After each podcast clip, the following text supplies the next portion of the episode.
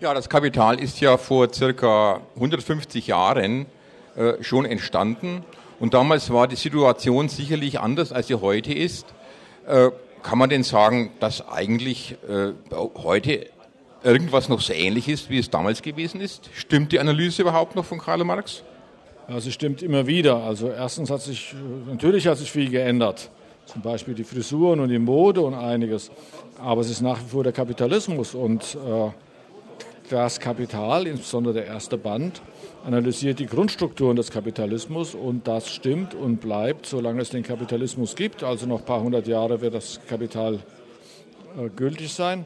Allerdings, das stimmt, das ist äh, in unterschiedlichen historischen Perioden werden unterschiedliche Teile des Kapitals relevant. Es gibt Dinge, die man vor 50 Jahren vielleicht gar nicht mehr für so interessant gehalten hat. Plötzlich merkt man, dass die kapitalistische Realität sich wieder auf das Kapital zubewegt. Zum Beispiel vor 50 Jahren, wenn man da das Kapital gelesen hat, hat man den Abschnitt über das allgemeine Gesetz der kapitalistischen Akkumulation, das also steigender Maschinen- und äh, Materialeinsatz zur Arbeitslosigkeit führt. Also diese Aussage, äh, das hat man vor 50 Jahren wahrscheinlich wie eine Märchengeschichte aus vergangenen Zeiten gelesen. Plötzlich ist das wieder aktuell geworden. Oder nehmen wir äh, das letzte Kapitel des ersten Bands, die sogenannte ursprüngliche Akkumulation. Das las sich vor 50 Jahren wie eine Märchengeschichte. Wie ist das ursprüngliche Kapital entstanden? Irgendwann im späten Mittelalter, in der frühen Neuzeit. Seit 20, 30 Jahren wissen wir, dass ursprüngliche Akkumulation immer wieder stattfindet. Ursprüngliche Akkumulation bedeutet ja, dass nicht kapitalistisches Eigentum in kapitalistisches Eigentum übergeführt wird. Wir haben das erlebt, als in sozialistischen Ländern sozialistisches Eigentum, Staatseigentum zumindest, plötzlich Privateigentum wurde. Jetzt werden die Sozialversicherungen äh, privatisiert, äh, kommunales Eigentum wird privatisiert. Alles das ist äh, ursprüngliche Akkumulation. Ein versunkenes Kapitel aus dem Kapital taucht plötzlich wieder auf. Oder seit 30 Jahren kaspern die Leute herum, sich die Umweltkrise zu erklären. Marx war nun wirklich kein begabter Ökologe, hat ihn wohl nicht so sehr interessiert.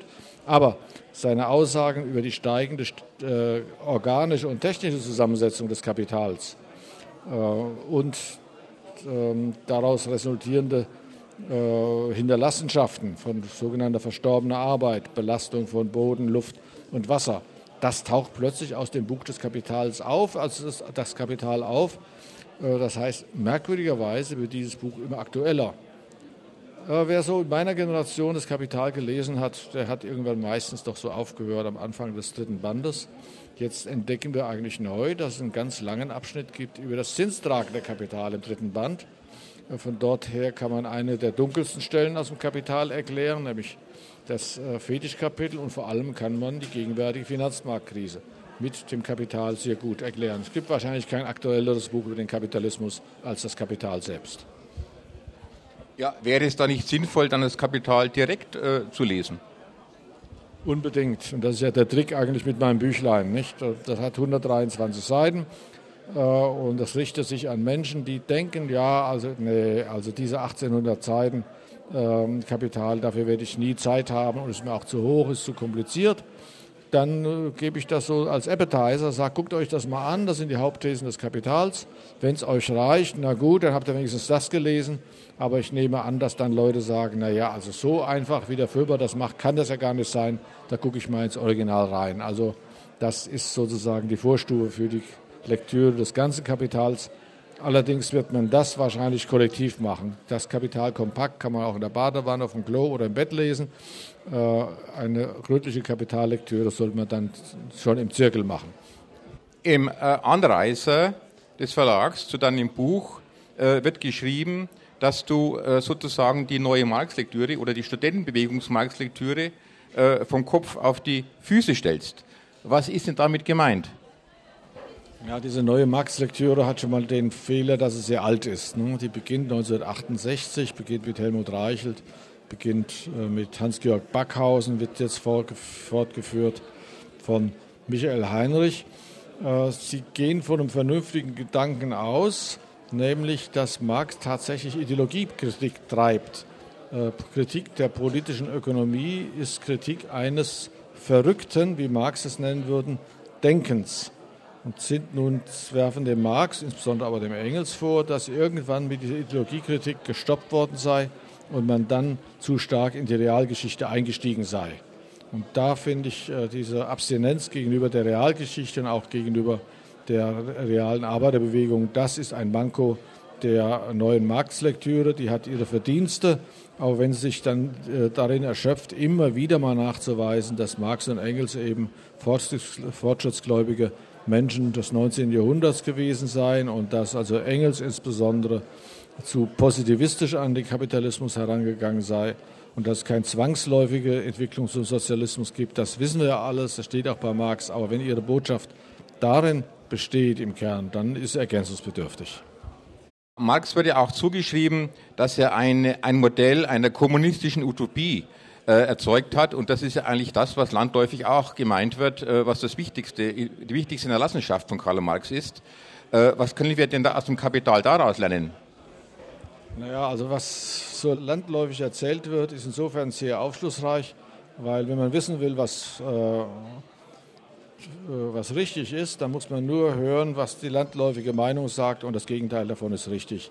Also der wissenschaftliche Sozialismus ist ja nicht als utopischer Sozialismus entstanden, er ist in Absetzung vom, äh, vom utopischen Sozialismus entstanden. Also äh, der Bund der Gerechten in London ist 1847, 48 gesprengt worden, weil Engels sagt, ihr seid Utopisten und, und, wir brauchen keine Utopisten, wir müssen die Wirklichkeit analysieren und sehen, wo sie hinführt. Also wenn es äh, einen Gegensatz zur Utopie gibt, dann ist die Theorie von Marx. Allerdings natürlich äh, im Kapital macht er auch ein paar Aussagen über eine denkbare andere Gesellschaft. Da gibt es zwei Typen solcher Aussagen. Einmal aus didaktischen Gründen.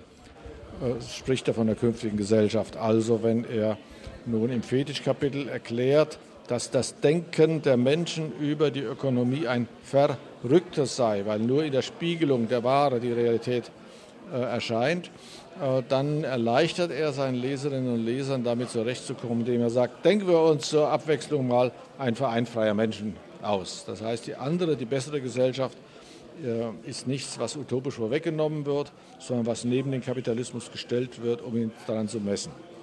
Dann zweite, das zweite Muster ist, dass er nun allerdings sagt, ja, der Kapitalismus äh, wird, ähm, er hat Entwicklungspotenziale, ebenso wie der Feudalismus ja auch Entwicklungspotenziale hatte. Und diese Entwicklungspotenziale können, ähm, können schon sichtbar machen, wie eine künftige Gesellschaft funktionieren kann. Zum Beispiel, dass in den Aktiengesellschaften der unmittelbar ausbeutende Kapitalist äh, schon überflüssig ist. Dass durch die Konzentration des Kapitals äh, die Kapitalisten sich selbst abschaffen. Das sind Zukunftstendenzen, die aber nicht Zwangsläufigkeiten sind. Es gibt es ja die Meinung, dass das Buch von Karl Marx im Wesentlichen historisch zu lesen ist. Zum Beispiel gibt es ja detaillierte Schilderungen von ihm über das Arbeiterelend in England, äh, der frühen Industrialisierung oder es gibt das Kapitel über die sogenannte ursprüngliche Akkumulation, sozusagen über die historische Herausbildung des Kapitalismus. Äh, was ist denn von solchen Auffassungen zu halten? Es ist ein alter Streit eigentlich, ob nun das ein logisches Buch sei oder ein historisches. Ich glaube, über die ursprüngliche Akkumulation haben wir schon geredet. Das ist heute wieder aktuell. Ein historisches Kapitel, das äh, zeigt, dass Dinge wie ursprüngliche Akkumulation sich wiederholen können. Naja, das Arbeiterelend in England äh, im 19. Jahrhundert, das ist wahrscheinlich ein Arbeiterelend in, in, Shanghai heute oder in Indien. Also so ganz aus der Welt ist das nun äh, tatsächlich nicht. Das, der Kapitalismus ist eine ungleichzeitige Gesellschaft, wo Dinge, die in einigen Teilen der Welt überwunden scheinen, in anderen neu, neu auftauchen. Allerdings könnte ich mir auch vorstellen, ehrlich gesagt, äh, dass man äh, sich zunächst einmal auf die logische Struktur des Kapitals äh, beschränkt. Dann wäre das auch nicht so umfangreich, das Büchlein. Nicht, 1800 Seiten, sondern eben gerade meine 123 Seiten. Kapital kompakt. Ich gehe auch im Wesentlichen von der logischen Struktur aus. Das historische Fleisch muss man nicht unbedingt im Kapital aufsuchen, im Buch des Kapital aufsuchen. Das kriegt man auch, wenn man in die Zeitung guckt. Du hast ja auch den äh, Fetischcharakter, äh, das Fetischkapitel bei Karl Marx erwähnt. Äh, das hat ja durchaus in der Studentenbewegung ja auch schon eine wichtige Rolle gespielt. Äh, gerade auch in dem Sinne, dass letztlich ja alle Mitglieder der Gesellschaft, ganz gleich, ob sie jetzt Arbeiter sind oder, sage ich mal, die Kapitalisten, dass die alle gleichermaßen äh, diesem Fetisch unterworfen sind und deswegen, sage ich mal, äh, etwas lax, äh, letztlich alles die armen gleichen Schweine sind. Äh, also in diesem Fall kann man da sagen, dass wir alle Opfer des Kapitalismus sind?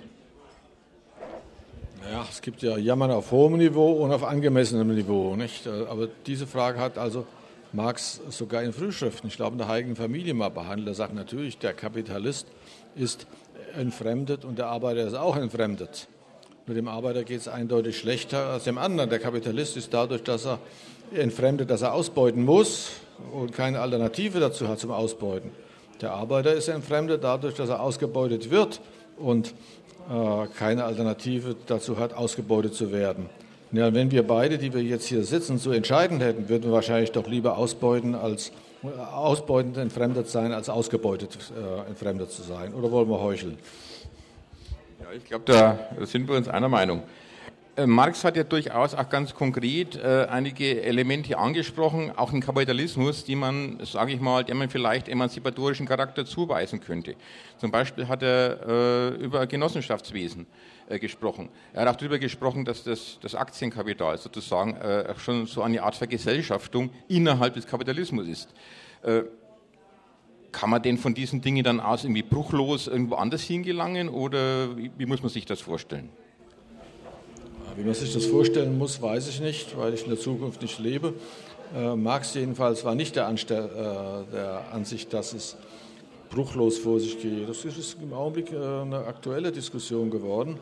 Es gibt ja im Papyrossa Verlag auch das viel gekaufte und viel gelesene Buch äh, Alternativen aus dem Rechner von äh, Paul Cockshott und Alan Cottrell, die nachweisen, das kann man wohl doch schon sagen, dass eine Planwirtschaft heute nicht nur in vielen Punkten besser ist als eine Marktwirtschaft, das war sie wohl schon immer, sondern dass sie auch einige Aufgaben erfüllen kann, die früher die Marktwirtschaft erfüllen konnte, die Planwirtschaft noch nicht.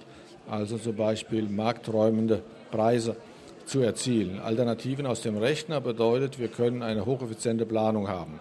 Das würde bedeuten, ja, also heute ist Sozialismus möglich, ohne dass den Leuten schlechter geht. Das beantwortet aber keineswegs die Frage, wie man in diese Gesellschaft kommt.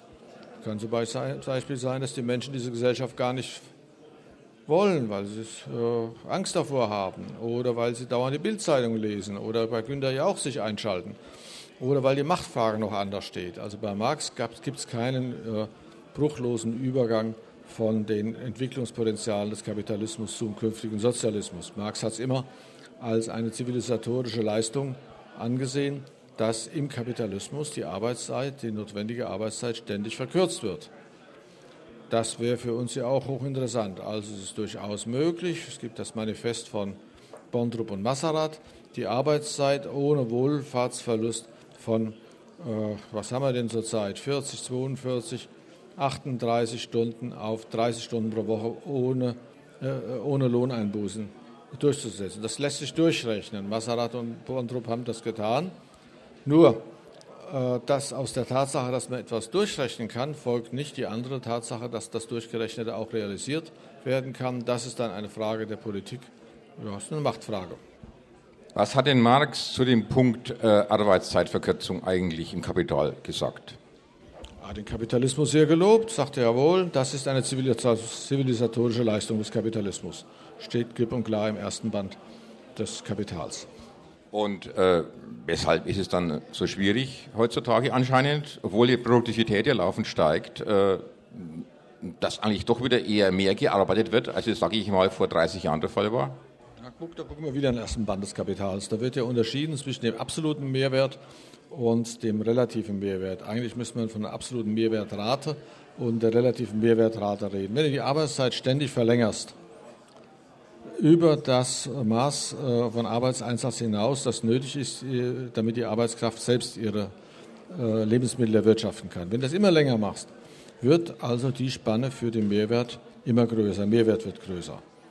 Du kannst die Arbeitszeit auch gleich halten und die Arbeitsproduktivität erhöhen. Das ist dann der relative Mehrwert. Was ein richtiger Kapitalist ist, der ist so vernünftig wie wir beide, der sagt, ich nehme, was ich kann. Wenn ich gezwungen werde zur Arbeitszeitverkürzung, weil die Gewerkschaften stark sind, dann muss ich eben rationalisieren und eben in geringerer Arbeitszeit doch mehr produzieren lassen, damit der relative Mehrwert steigt. Sind die Gewerkschaften schwach, etwa durch hohe Arbeitslosigkeit, dann macht er eben beides.